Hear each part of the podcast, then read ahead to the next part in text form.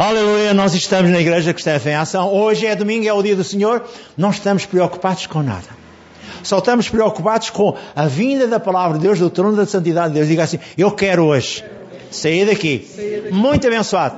Que a glória do Senhor deixa sobre a minha vida e sobre a vida dos meus irmãos. E a sua misericórdia seja constante em mim e neles.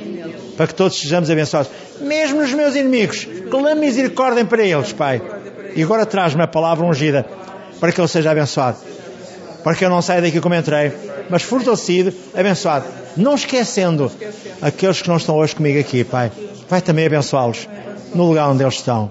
E agora ajuda-me a reter o teu ensino, como vem escrito em Isaías 11:2. Dá-me, Senhor, os teus atributos, para que eles fiquem gravados a fogo no meu espírito. Eu saia abençoado já esta manhã. Aleluia. Não pode sentar-se, por favor? Vamos dar um título à mensagem. E a mensagem é: O bloqueio da fé, o pecado.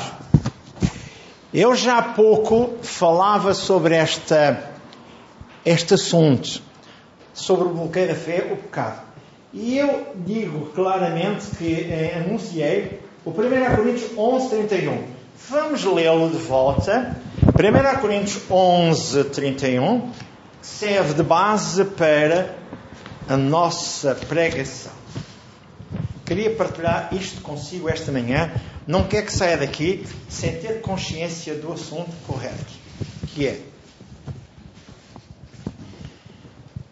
1 Coríntios 11, 31 que diz: Porque se nos julgamos a nós mesmos, não seríamos julgados. Deus não nos vai julgar se eu me julgar a mim mesmo. E a pergunta é feita por todos os cristãos: Como é que nós nos julgamos a nós mesmos? Se fazemos algo errado, enfrentamos o facto e dizemos: Isto é errado. Eu julgo este erro. Eu vou deixar de lado e não praticarei mais.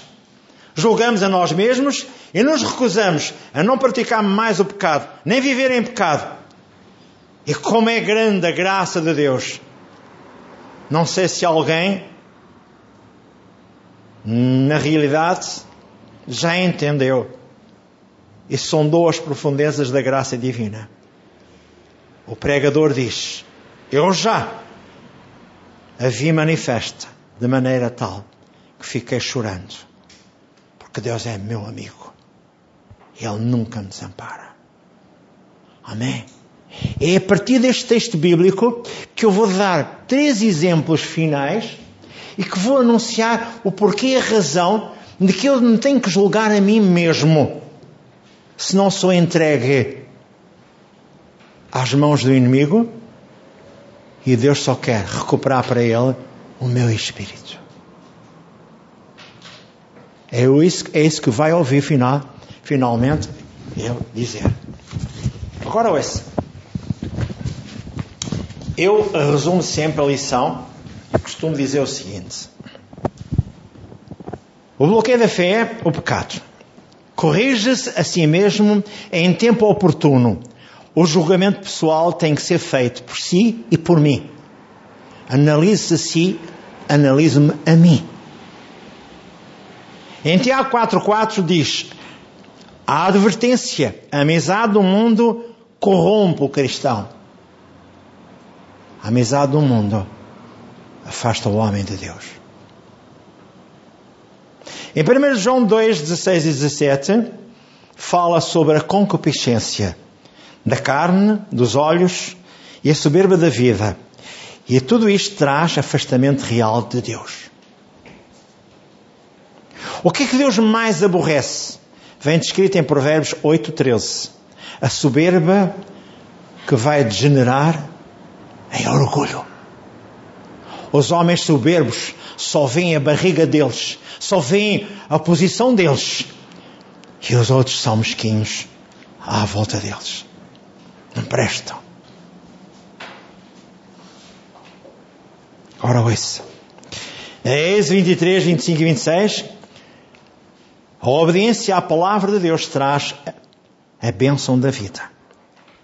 Um outro assunto é O problema do homem, a concupiscência leva ao pecado.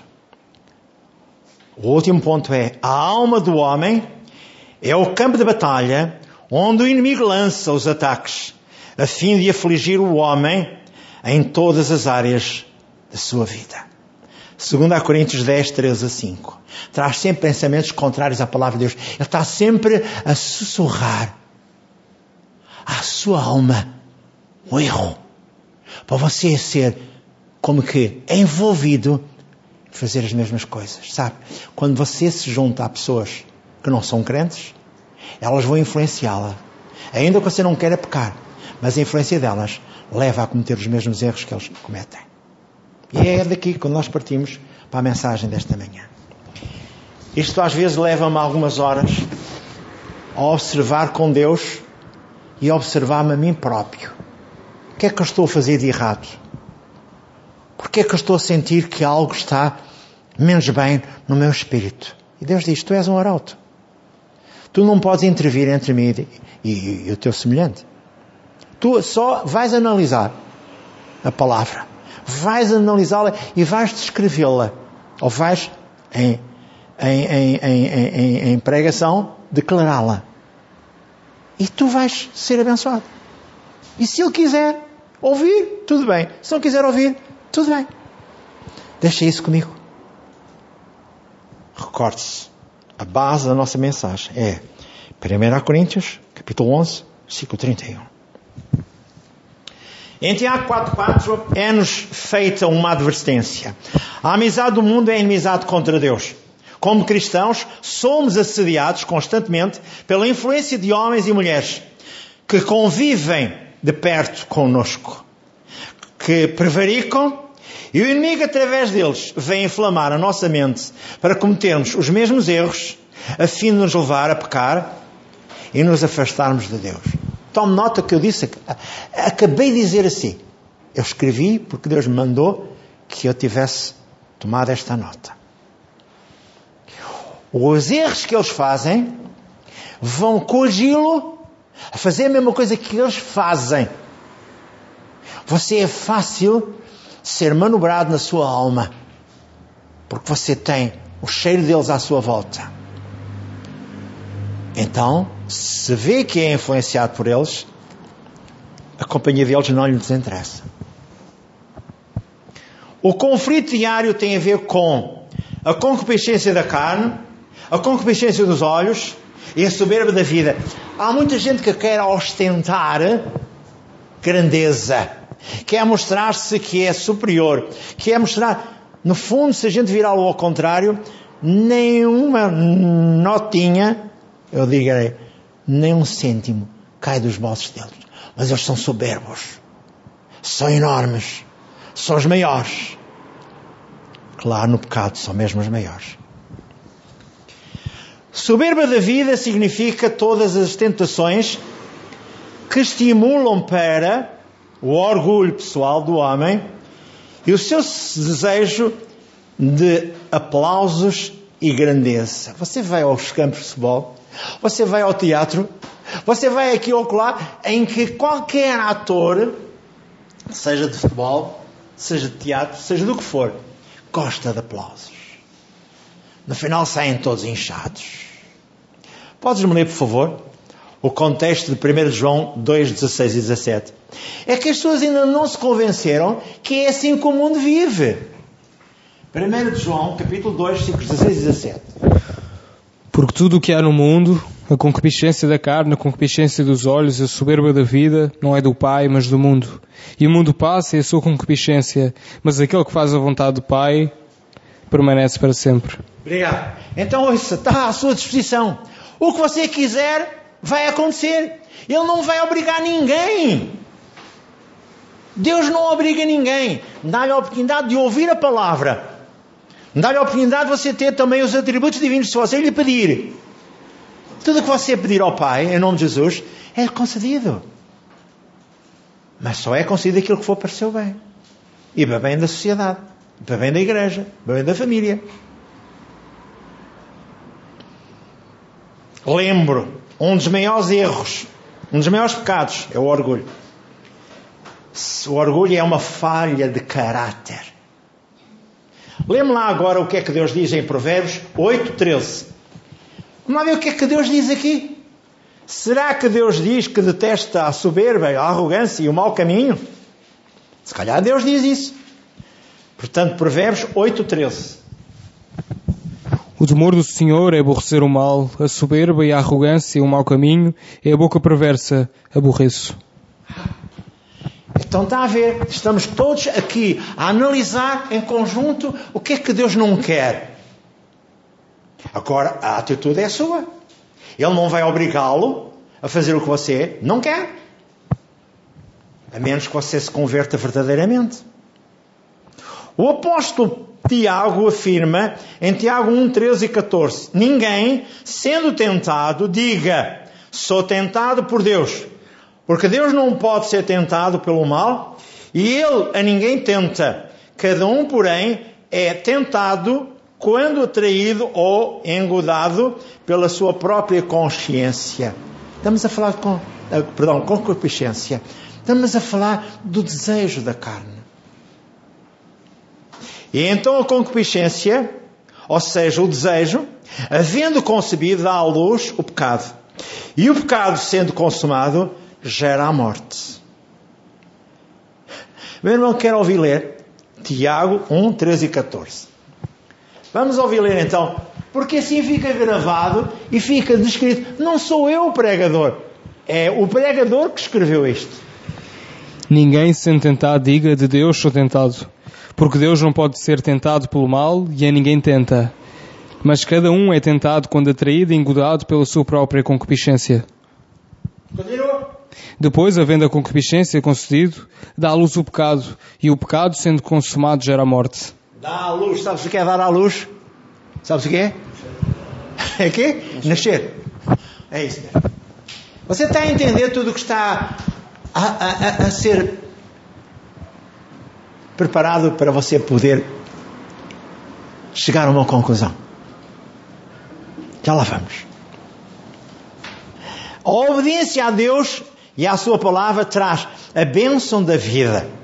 No Velho Testamento, em Êxodo 23, 25 e 26 diz, Deus afirma, porque o meu anjo irá diante de ti, ó Moisés, e do meu povo, e te introduzirá na terra dos amorreus, dos heteus, dos perizeus, dos cananeus, dos heveus e dos jesubeus. E eu os aniquilarei. E no verso 24 e 25 diz: Eu vou pedir para que se leia o verso 24 e 25. Lembra lá o verso 24 e 25 de Êxodo 23, 24 e 25, porque depois vamos terminar com o 26. Não te inclinarás diante dos seus deuses, nem os servirás, nem farás conforme às suas obras. Antes, os destruirás totalmente e quebrarás de todas as suas estátuas. E servireis ao Senhor vosso Deus, e Ele abençoará o vosso pão e a vossa água. E eu tirarei do meio de ti as enfermidades. 26. Não haverá alguma que aborte, nem estéril na tua terra, mas o número dos teus dias cumprirei. Obrigado. Deus diz: se tão somente fizeres o que eu determino, serás abençoado. Mas as pessoas querem continuar a ter alguém a quem recorrem. Sabe o que é que Deus diz? Em 1 Timóteo 2,5, lê-me lá 1 Timóteo 2,5. É que o problema é que as pessoas pregam, anunciam em mais diversas igrejas, não importa quais são as igrejas, não importa qual é a religião, não importa isto. Veja o que diz a palavra de Deus em 1 Timóteo 2,5.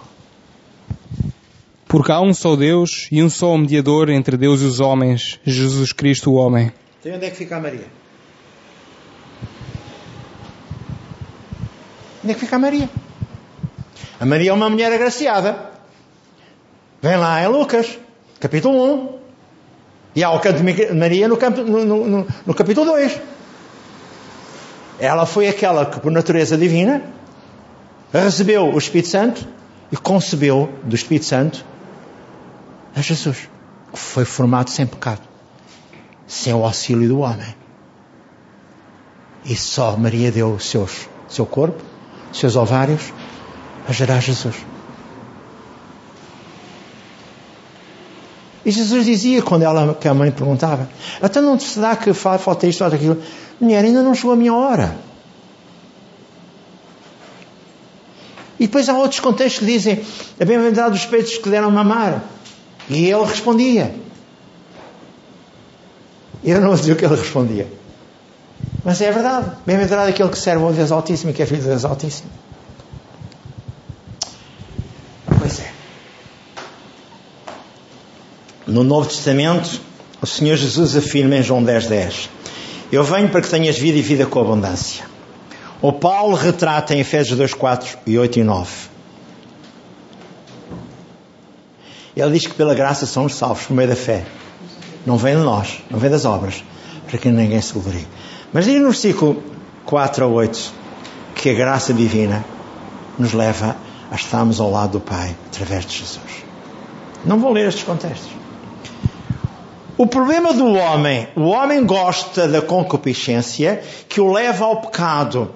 Mesmo como filho de Deus, o homem gosta de pôr a mão no mal. Ninguém vê. Mas a Bíblia diz que vê tudo Deus. Ele diz que perscuta dos céus os fiéis da terra para que o possam servir. Salmo 101, versículo 6. Ninguém pode esconder-se. Você pode fazer as patifarias que quiser fazer e tentar esconder-se, mas Deus não deixa que você se esconda.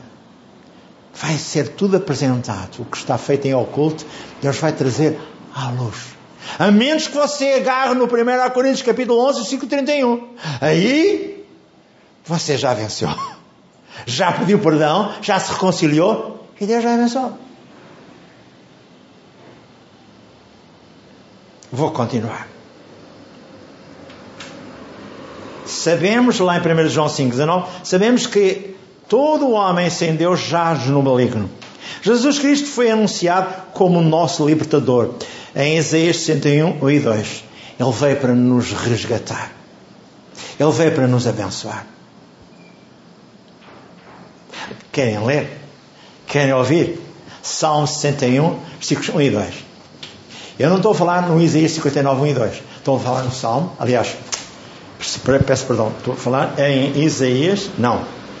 Estou a falar, estou a falar, estou a falar em Isaías 61 e 2. Exato. O que é que diz? O Espírito de Jeová está sobre mim, porque o Senhor me ungiu para pregar boas novas aos mansos. Enviou-me a restaurar os contritos de coração e a proclamar liberdade aos cativos e a abertura da prisão aos presos, a apregoar o ano aceitável do Senhor e o dia da vingança do nosso Deus, a consolar todos os tristes. Obrigado. E a, dar, e agora, agora, a ordenar acerca dos tristes de Sião que se lhes dê ornamento por cinza, óleo de gozo por tristeza, vestido de louvor por espírito angustiado. Obrigado. E agora, o Lucas 4, salve o versículo 16 ao 17, que fala que quando Jesus está na sinagoga, está a ler o profeta Isaías, estes mesmos textos, ele diz: Hoje se cumpriu a Escritura.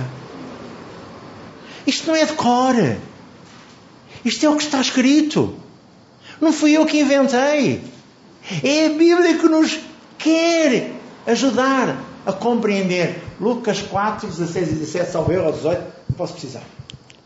E chegando a Nazaré, onde fora criado, entrou num dia de sábado, segundo o seu costume, na sinagoga, e levantou-se para ler. E foi-lhe dado o livro do profeta Isaías, e quando abriu o livro, achou o lugar em que estava escrito: O Senhor, o Espírito do Senhor é sobre mim, pois me ungiu para evangelizar os pobres, enviou-me a curar os quebrantados do coração, a apregoar liberdade aos cativos e a dar vista aos cegos, a pôr em liberdade os oprimidos, a anunciar o ano aceitável do Senhor. Obrigado.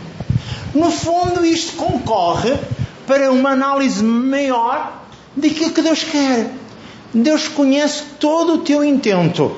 Deus sabe aquilo que é melhor para ti.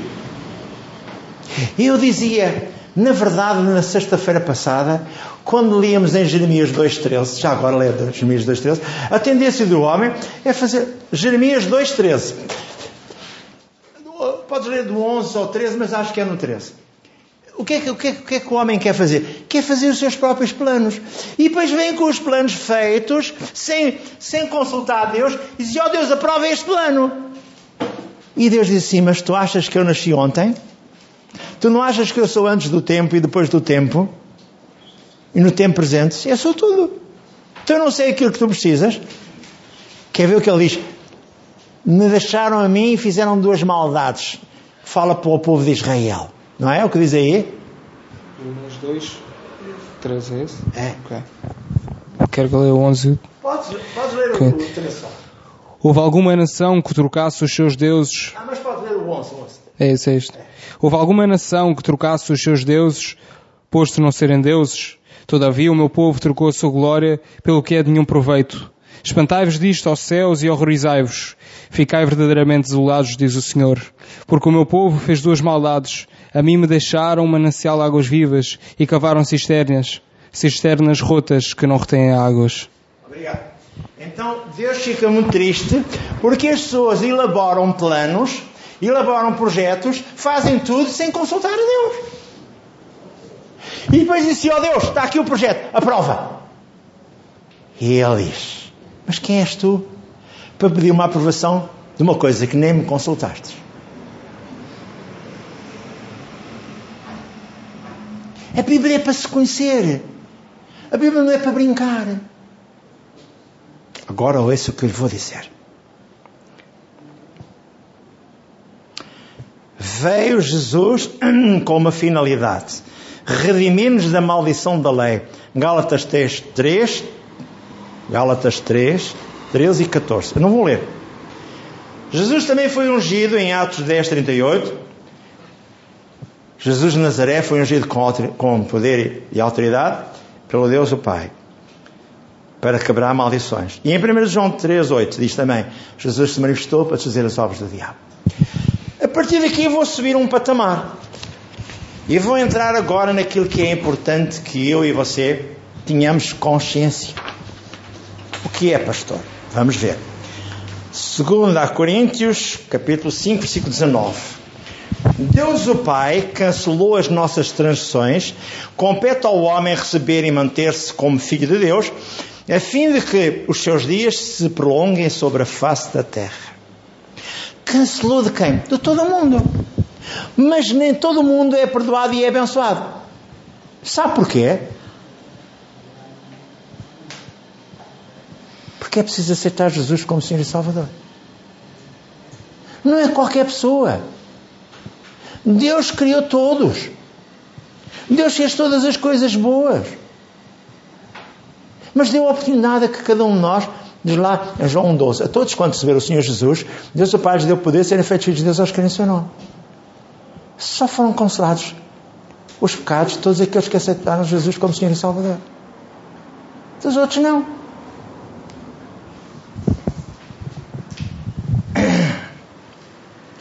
E sabe o que é que é preciso fazer? Sem ler, lá se tu recordas este contexto. Mateus 24, 13. Aquele que perseverar até ao fim, é ser-lhe dado o quê? A coroa da vida. É importantíssimo. O que perseverar até ao fim, o que se manter fiel, mantiver fiel até ao fim, esse será abençoado. O afastamento de Deus é real através do pecado. A Bíblia diz lá em Romanos 6, 23, o salário do pecado é a morte, mas o dom gratuito de Deus é a vida eterna. Doença é uma maldição. O Smith e o Gluzorg davam morros nos pacientes e disse assim: Eu não quero ferir o paciente, eu quero ferir o diabo, quero obrigá-lo a sair de lá. E as pessoas às vezes ficavam apreensivas. Como é que um homem que vem do hospital com cancro terminal, o Smith e o ilusor, prega uma morraça no, peito, no, no, no estômago dele? E o homem desmaia. E logo o médico diz que vinha acompanhar o doente. Morreu. Ter a ver com a família. E ele nem passou cartão. Continua a orar para os outros todos. Depois de o levarem para o hospital, o doente veio já com a farda do hospital, sozinho, a agradecer a Deus, tinha sido curado, completamente curado. E aquela mulher paralítica que foi lá, ela ainda disse que estava com dificuldades de andar. E não conseguia andar. E estava toda cambaleando. Ele foi por trás dela e disse assim: Deus quer curar-te agora. Corre! Empurrou com a mão dele aquela mulher. Aquela mulher, cá, pé lá, cá, pé lá, cá, pé lá, saiu da porta da igreja, correu para as ruas e voltou outra vez para agradecer a Deus. Estou liberta. Sabe o que é fé? Sabe o que é fé? É ter a certeza que a palavra de Deus é verdadeira. É acreditar nela. Este é o Deus maravilhoso que você tem, que eu tenho. Você acredita nele ou não acredita? Agora ouça. Em Hebreus 2,14, eu não vou ler, que diz: Jesus Cristo derrotou o que tinha o império das trevas e da morte. Isto é, o diabo. Já foi derrotado. Você não tem que morrer prematuramente. Você tem que reivindicar o que a Bíblia diz. Claro, não esqueça. 1 Coríntios 11, 31. Não esqueça. Peça perdão primeiro a Deus. E depois memorizo, vai memorizá-lo, os textos bíblicos, vamos lá, em Isaías 43, 26. Memoriza-me, diz o que é que está escrito, para que eu possa justificar-te. É da vontade de Deus a libertação do homem. Romanos 2, 11. Deus não faz distinção de pessoas. Sejam azuis encarnados ou brancos. E todos aqueles que querem vir a Jesus. O Salmo 103.3 diz que é Ele quem perdoa toda a nossa iniquidade e sara toda a enfermidade. O mesmo diz em 1 Pedro 2.24. Levando Ele mesmo em seu corpo lá no madeiro, os nossos pecados, para que morto para o pecado viva para a justiça e pelas suas feriduras seja sarado. Diz a mesma coisa em Isaías 53, 4 e 5. Foi anunciado que Jesus levou sobre ele a nossa maldição, para que pelas suas feriduras fôssemos sarados. E no Salmo 107, 20 diz: Deus enviou a sua palavra e os sarou e os livrou de toda a destruição. Bem, o que é que eu quero mais? Só quer certezas. Então vou ter a certeza que Deus está comigo e me abençoa. Hoje, quando eu falar consigo, vamos fazer a oração da fé. O irmão crê na palavra em Marcos 11, 22, 24 e o irmão recebe a graça e é liberto do jugo da doença. A sua alma está em jogo. Por outras palavras, a sua alma é o campo de batalha onde o inimigo lança os ataques a fim de atingir o seu corpo. Romanos 12, 2. Para que isso não aconteça, você vai renovar a sua alma diariamente com a palavra de Deus. Para que saiba qual é a perfeita e agradável vontade de Deus para si. É a melhor. Deus diz-lhe: renova a tua alma diariamente com as minhas promessas. Libertar-te-ás do jugo dos pensamentos. Libertar-te-ás do jugo dos pensamentos. Libertar-te-ás do jugo dos pensamentos. Lê-me lá em 2 Coríntios 10, 13 e 5. O diabo sussurra: Será que vais ser curado? Olha que tu não tens pinta para ser curado. Tens que fazer melhor a barba a parar o bigode e fazia mais isto e mais aquilo. E tu disse de mim, Satanás, me serves de escândalo, dizia Jesus. 2 Coríntios 10, 3 a 5. Porque andando na carne, não militamos segundo a carne. Porque as armas da nossa milícia não são carnais, mas sim poderosas em Deus para a destruição das fortalezas, destruindo os conselhos e toda a altivez que se levanta contra o conhecimento de Deus e levando cativo todo o entendimento à obediência de Cristo. Sabes que o Deus desse século cega o entendimento dos crentes e dos descrentes para que não lhes respondesse o Evangelho de Cristo. Vem lá em 2 Coríntios 4, 4. A gente não vai ler. Agora ouça. Vivo olhando para a palavra e não vendo os fracassos dos outros. É, pastor, isso não é muito fácil. Se quiser analisar-se, é fácil. Vê que os outros estão a errar e você não quer errar. Então, afasta-se do erro. Existe 55.11, Deus afirma, enviou a minha palavra e ela não volta para mim vazia. Faz o que me apraz e prospera naquilo para quem enviei. É este Deus que eu quero servir. Você não quer servir este Deus? Eu acho que é o melhor que você tem a fazer. É pensar em servir um Deus que envia a sua palavra, e ela não volta para ele vazia, faz o que lhe apraz e prospera naquilo que enviou. Sabe o que é que Jesus diz lá em João 14, 14? Se não houver lá em cima o assunto para resolver, eu cá embaixo resolvo o teu assunto. Ah, eu preciso de um coração novo. Vamos fabricá-lo agora. Ah, eu preciso de um pâncreas novo. Vamos estabelecer o pâncreas novo. É, pastor, é assim tão fácil? Com Jesus é fácil. O que é que ele disse a Jairo? Não temas, crê somente, e a tua filha viverá. É isso que a palavra de Deus diz. Qual é o problema? É a minha atitude. Será que eu confio em Deus, na palavra de Deus, ou não? Vamos dar. Eu tinha aqui só dois exemplos, mas eu quero dar três exemplos reais. E depois vou voltar para si. Quais são os exemplos que eu lhe vou dar? Havia um homem nos tempos do pastor Kenneth Hagin que era um homem de negócios.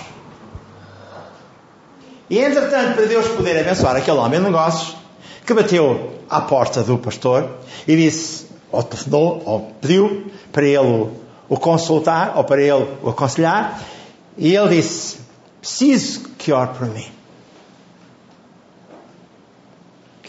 E quando o pastor estava lá no diálogo para ir falar com aquele homem, a preparar-se, ouvia a voz de Deus.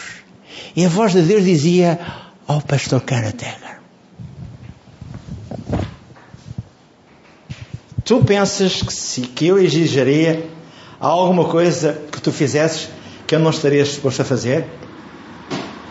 Tu pensas, três vezes, tu pensas que eu exigiria que tu fizesses algo que eu não estaria disposto a fazer? E ele diz, reconheci afinal que dentro de mim era Deus estava a falar. Eu estava a preparar-se para ir para a igreja. Eu estava ainda a arranjar as barbas, a limpar a cara, fazer todas as coisas. E veio uma terceira vez e ele ouviu. Tu lembras-te daquilo que eu disse a Pedro quando ele me perguntou: Senhor, até quantas vezes meu irmão pecará contra mim e eu vou perdoar? Até sete vezes? Respondi-lhe. Não te digo até sete, mas até setenta vezes sete. Trata-se quase 490 vezes. E tudo isto num só dia? Sim, tudo isto num só dia. Agora ouça bem.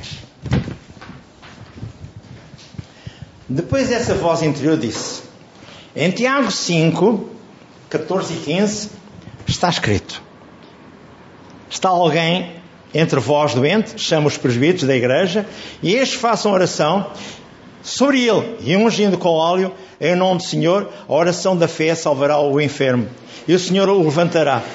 Sempre citamos aquela parte deste texto bíblico, mas essa voz interior citou ainda mais: se houver cometido pecados, serão perdoados. Perguntava a mim mesmo: porquê é que o Senhor me falava assim? Mas tão logo que cheguei ao escritório pastoral, aquele homem de negócios chegou para falar e compreendi. Ele, em frente de mim, tentava julgar-me a mim, julgar a Deus e julgar-se a Ele. Ou seja, ele contou-me que havia 37 anos, tinha sido salvo e batizado no Espírito Santo. Depois disse: Agora, irmão, eu vou contar-lhes exatamente porque é que a minha fé não funciona. Ficou ali em pé. Foi tentando persuadir-me a, a, persuadir-se a si mesmo e a mim. E a Deus, que não poderia ser curado porque Deus não ia curar um homem como ele. Está a ver?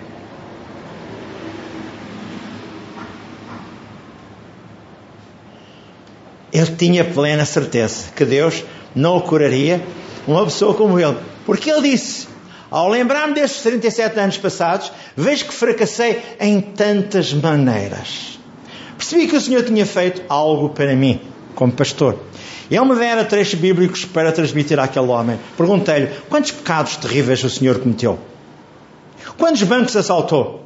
Quantas mentiras contou? E ele disse: Pastor, não são pecados omitidos, não são pecados cometidos, são principalmente pecados omitidos.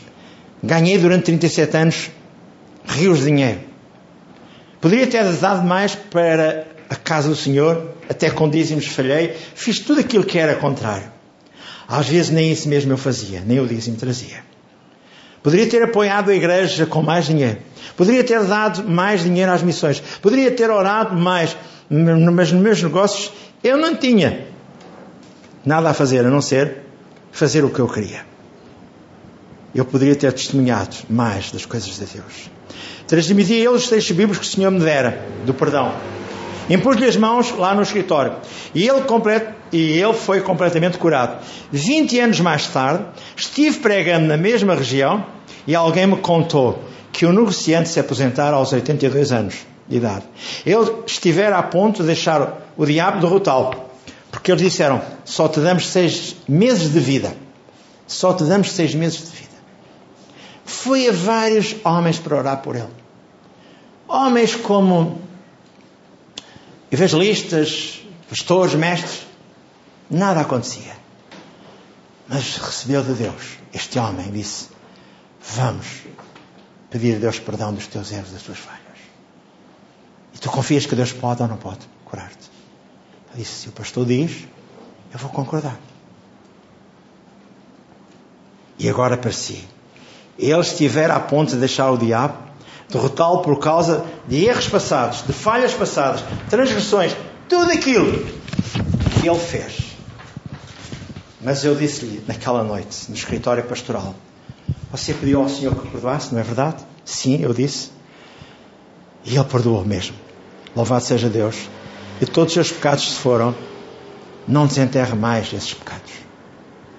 E vem de novo agora o 1 Coríntios 11, 31. O outro lado da moeda é se você persistir em continuar a praticar o pecado e a transgressão, você, meu irmão, vai meter-se na encrenca. Se você não se julgar a, vós, a si mesmo, Deus, mais cedo ou mais tarde, terá que o julgar a si. E deixou este texto bíblico, 1 Coríntios, capítulo 11, versículo 31. Agora, muito rapidamente, dois cavalheiros, um com 66 anos de idade, davam-lhe também poucos dias de vida. O homem de Deus estava com ele, porque lhe pediu para ele orar por ele. Mas de algo estranho, quando eu procurava fazer com que a minha língua ela dissesse, falasse sobre cura, a minha língua não queria dizer cura. Eu pensava em cura, a minha língua não queria dizer aquilo. E eu não podia falar. Voltei noutra ocasião a pedido dele para orar por ele. E os médicos agora diziam: tem apenas uma questão de tempo no máximo dois meses. De facto, viveu mais dois meses depois disso. Em pé ao lado da cama dele, com a minha mão na cabeça dele, procurei orar por cura. Mas a minha língua não conseguia dizer cura. Tirei a mão da cabeça dele e no meu espírito eu dizia: Senhor, por que, é que eu não posso orar por este homem, para a cura dele? Afinal de contas, ele ainda não chegou aos 70, tem 66 anos. Tu nos prometeste pelo menos 70, 80 anos.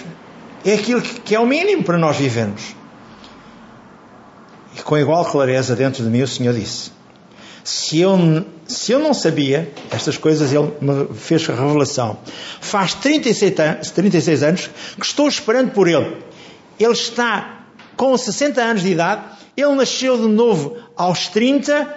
Faz 36 anos que estou esperando por Ele, que Ele se julgue em Ele mesmo e afaste-se a iniquidade. Ele nunca viveu como cristão por mais duas semanas seguidas.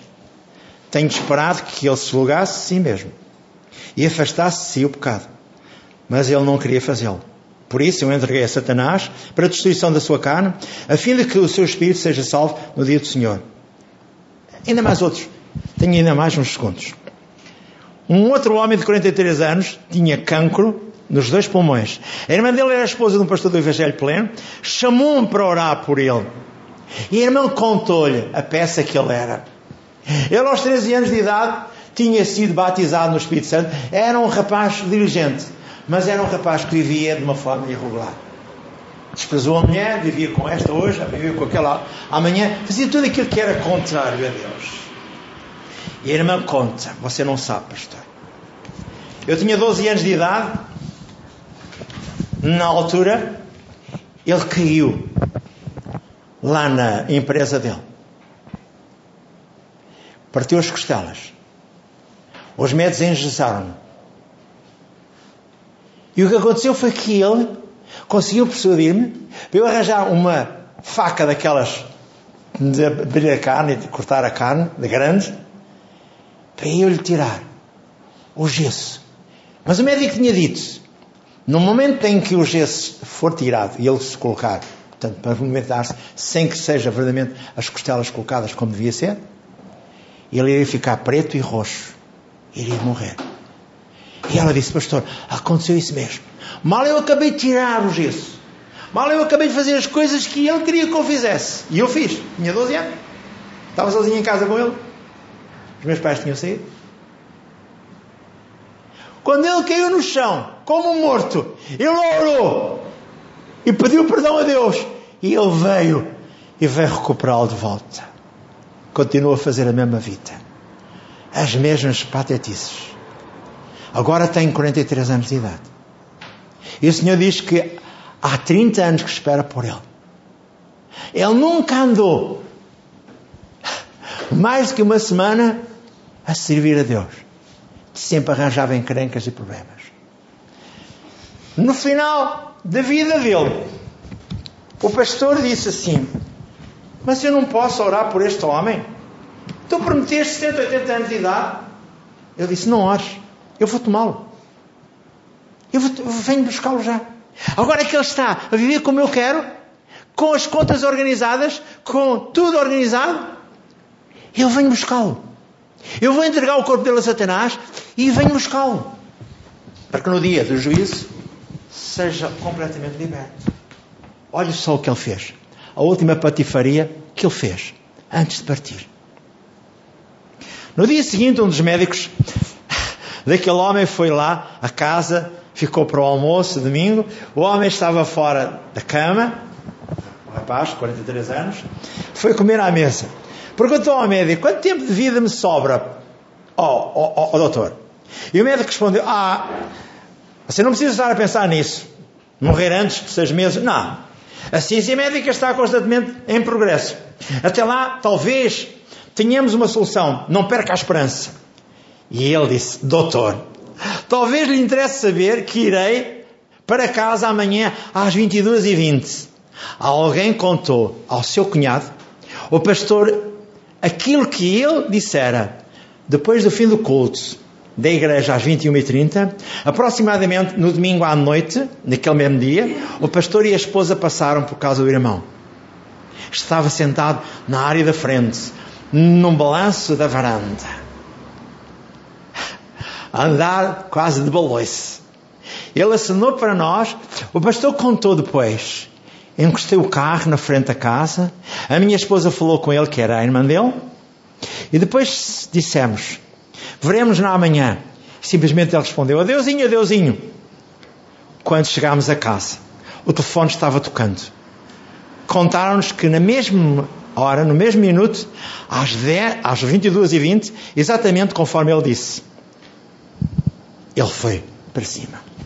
O seu espírito. E o pastor diz: Lastimo. Saiu perdendo quanto Deus tinha mais para ele. Um plano melhor para ele. Muito bem. O que é que estou dizendo agora? Estou dizendo: não espere até que se meta em encrencas. Corrija-se a si mesmo. Mesmo quando você estiver em pecado, peça perdão a Deus. Corrija-se. Eu vou pedir agora que toda a gente fique de pé. Vamos orar a oração da fé. Mateus 24. Eu disse Mateus? Acho que disse. Se não disse, vou já ver. Não é Mateus. Só um segundo. É importante que toda a gente seja abençoada.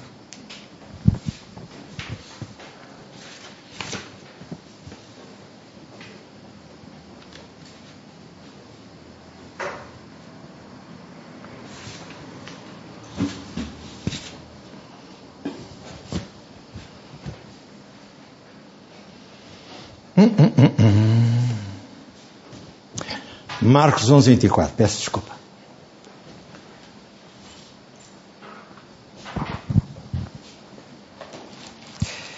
Entendeu tudo aquilo que eu anunciei hoje?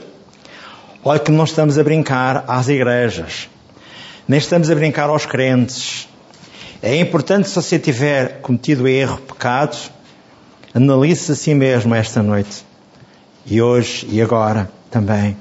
Pode fazê-lo quando quiser. enquanto for tempo, porque depois pode chegar a ser tarde. Diga assim, Pai Santo, eu ouvi esta palavra esta manhã. E ela pode hoje ajudar-me a eu entender que eu erro, que eu falho. Eu tenho cometido erros no meu caminho, mas Tu és soberano para me perdoares, para me abençoares, para que a Tua misericórdia se estenda sobre a minha vida. Hoje, Pai Santo, eu quero declarar tudo o que eu te pedir hoje, orando, crendo que eu receberei, se é comigo, Pai. Se há falhas em mim, se há doença em mim, se há problemas financeiros em mim, porque é que eu não hei de colocar no teu altar, arrepender-me das minhas falhas, dos meus erros, e receberei a tua unção, e o teu poder e o teu perdão, e não sairei daqui como entrei, mas abençoado. Eu creio, eu recebo. Vem sobre mim esta manhã, Pai. Liberta a tua graça, a abundante graça sobre a minha vida, e enche-me de certeza que tu me amas, tu não falhas, estás comigo para toda a eternidade. E eu recebo o meu perdão, o meu perdão, o meu perdão, agora mesmo. Eu recebo, eu recebo, eu recebo, eu recebo. Diga, eu recebo, eu recebo, eu recebo a tua graça, agora mesmo. No nome de Jesus, no nome de Jesus, no nome de Jesus. Amém, amém.